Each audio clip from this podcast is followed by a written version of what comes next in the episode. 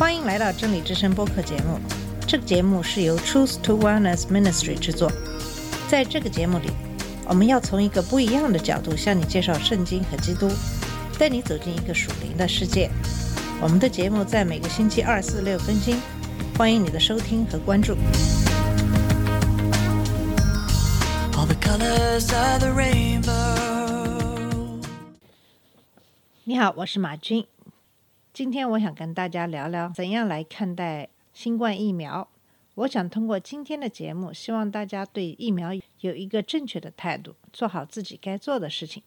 想起讲这个话题的原因，是在和一个基督徒聊天的时候，问他会不会打疫苗。如果允许他这个年龄的人打疫苗的话，他说可能不会。我不好深究为什么他对打疫苗有疑虑，包括很多非基督徒也都存在这样或那样的疑虑。我的一个学生是两个孩子的单亲妈妈，她必须要兼顾工作赚钱、照顾小孩和学业。问到她是否会试打疫苗，她说她准备再要一个小孩，因此她不准备打疫苗。她对疫苗有些负面看法，担心会对怀孕生子有影响，诸如此类的一些各种各样的原因。因此，相当一部分人都对打疫苗存在疑虑。下面我们先来看一看一份由卡耐基梅隆大学跟脸书合作，对一千八百万人的一项调查。这项调查也是至今对这个议题的最大的一份问卷调查。这份调查围绕关于新冠病毒的态度和行为问了很多问题，包括疫苗、症状、戴口罩以及心理健康问题。从二零二一年一月十号到二月底的数据，揭示了医护人员对全员疫苗施打所面临的特殊的挑战，以及对待疫苗问题上是怎样随着人民居住地点、年龄、种族而变化。这份调查表明，从一月开始到二月结束，人们施打疫苗的意愿从百分之七十二增加到百分之七十七，但是在成人中，不愿意施打疫苗的百分比稳定在百分之二十三左右。这百分之二十三的人给那些希望通过疫苗来来实现群体免疫，从而阻止病毒传播的医疗官员造成了很大的挑战。不愿意施打疫苗的原因一般都是关于健康方面的考虑。百分之四十五不愿施打疫苗的人说他们害怕对疫苗反应，百分之四十的人说他们会观望一阵子，看疫苗是否安全。对于目前的疫苗施打反应表明疫苗是安全的，一般人会有轻微的反应。当然，还有很多人会引用阴谋论。百分之二十九的人说他们不想打疫苗，因为他们不信任疫苗。百分之二十七的人说他们不信任政府。百分之二十的人说他们认为疫苗没有用。百分之四的人选择了疫苗跟他们的宗教信仰有冲突。疫苗的施打总是伴随着大量的误导信息，特别是在社交媒体上。在社交媒体上最常见的一些说法包括。新冠病毒的阴谋论，这些阴谋论跟人体芯片和比尔盖茨有关。同时，网上也充斥着所谓的伟大的重启阴谋论。这个阴谋论认为新冠病毒是政府发明的，为了达到对全球经济的控制。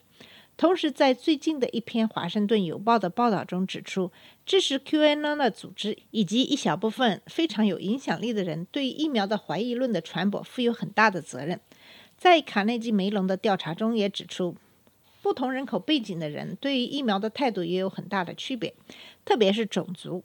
比如，美国印第安人和黑人不愿意施打疫苗的比例就比别的族裔要高。社交媒体上的一些专门针对黑人和拉丁裔人的有关疫苗的误导信息起到了很大的作用。尽管黑人对于疫苗的不信任的原因其实要更复杂。网上盛传，在将近十年的时间里，用阿拉巴马州黑人做医学实验。同时，网上也有用西班牙文流传的不真实的有关新冠疫苗和不育之间的关系。在这个调查中也显示，亚洲人对于疫苗的反感是最低的。关于地理区域方面的区分，不同州之间对疫苗的态度也不同。在中西部的共和党控制的很多州，施打疫苗的意愿非常低，包括。怀俄明、密西西比、俄克拉荷马、阿拉斯加、北达科塔，在民主党控制的东北部州有最高的疫苗接受率。不愿施打疫苗也和福克斯新闻的传播有关。福克斯新闻是大部分的共和党人的新闻媒体。虽然卡内基梅隆这份调查并没有包括政党信息，但是，一些其他媒体的调查显示，共和党以及川普支持者比其他人更可能拒绝接受疫苗的施打。另一个皮尤的调查结果显示，虽然黑人很早被预测会有很低的疫苗施打意愿，可是数据表明，百分之六十四的黑人表示他们愿意接受疫苗。而对于疫苗的拒绝更强的是另外一个群体——白人福音教徒。在二月的一份调研结果显示，只有百分之五十四的白人福音教徒愿意接受疫苗的施打，同时也是这个群体在他们对疫苗做决定的时候最不可能考虑对他们社区的健康的影响。只有百分之四十八的白人福音教徒愿意考虑对社区卫生的影响。可是这个数据在黑人新教徒中是百分之七十，天主教徒中是百分之六十五。其他没有宗教归属的人是百分之六十八。在穆萨亚大学研究福音教的历史学家约翰说：“他对于关于白人福音教徒最不愿意施打疫苗，并不感到惊讶。在美国的福音教徒中，反科学有很长的历史，这个可以追溯到一九二零年的福音教徒对于达尔文进化论的辩驳，对于科学的不信任，跟他们的信仰认为神会保护他们有关。”一些福音教徒认为接受疫苗是缺乏信心的表现。在 PU 调研所的 Carrie 说，白人福音教徒通常对疫苗研究的信任度较低，对于每年的流感疫苗的施打率也很低。关于疫苗的施打意愿也与所属的党派有关。大部分属于共和党的白人福音教徒对于施打疫苗的意愿最低。以上是对于目前人们对待疫苗的态度的一些调研结果。虽然这样的一些结果可能并不让人惊讶，可是让我惊讶的是，作为应该关心别人的白人福音教徒，却是最不愿意考虑到社区的卫生健康的群体；作为应该拥有智慧的基督徒，却是那么的反科学的群体，相信一些阴谋论，反对接受疫苗的施打，从而可能阻止美国达到群体免疫的目的。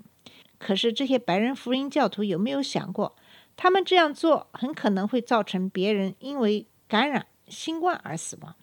当他们为了还没有成为一个正式生命的胚胎据理力争，把反堕胎作为他们毕生的奋斗目标的时候，他们同时也因为自己的自私、胆怯和固执而可能造成别人的死亡。我不知道他们有没有想到这一点。作为基督徒，基督耶稣让我们去爱别人、考虑别人、照顾别人。在路加福音十章二十五到二十九节讲到。有一个律法师起来试探耶稣，说：“夫子，我该做什么才可以承受永生？”耶稣对他说：“律法上写的是什么？你念的是怎样呢？”他回答说：“你要尽心、尽性、尽力、尽意爱主你的神，又要爱邻舍如同自己。”耶稣说：“你回答的是，你这样行就必得永生。如果照这个标准来看看这些白人福音教徒的行为。”你怎么能看出这些基督徒真的能够做到爱邻如己的呢？如果真的是爱人如己，他们还会不顾社区的卫生和健康而拒绝施打疫苗吗？如果是爱人如己，知道因为他们的行为可能会造成别人感染死亡，他们还会拒绝施打疫苗吗？拒绝戴口罩吗？可是从他们的反应，你并不能看出他们是为了别人着想，他们一心想到的是自己、自己的信仰、自己的自由。这比别人的任何东西都要重要，包括生命。他们的行为都是完全的立法主义。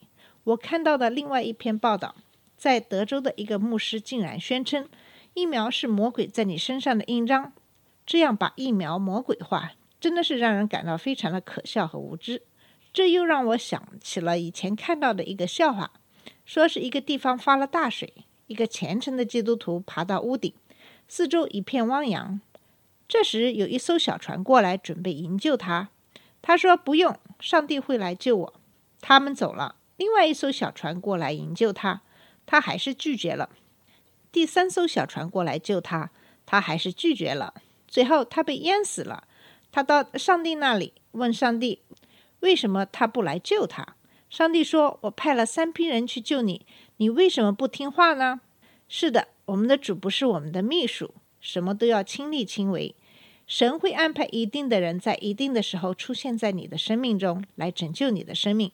所以不要飞行律法主义而不做自己该做的事。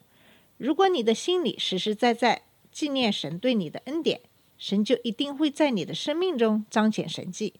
就像我的一个朋友得了乳腺癌，可是神却安排了一个最好的医生来拯救他。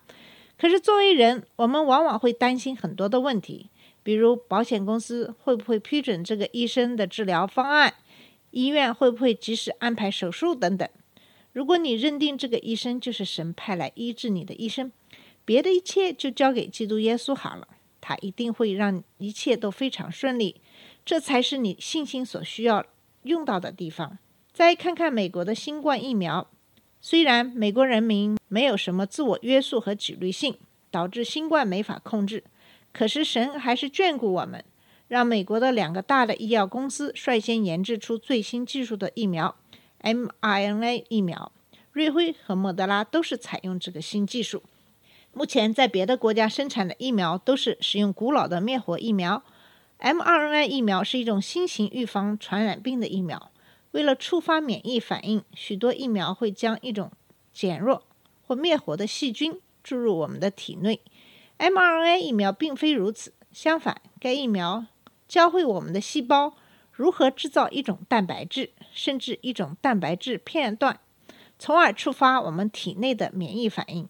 如果真正的病毒进入我们的身体，这种产生抗体的免疫反应可以保护我们免受感染。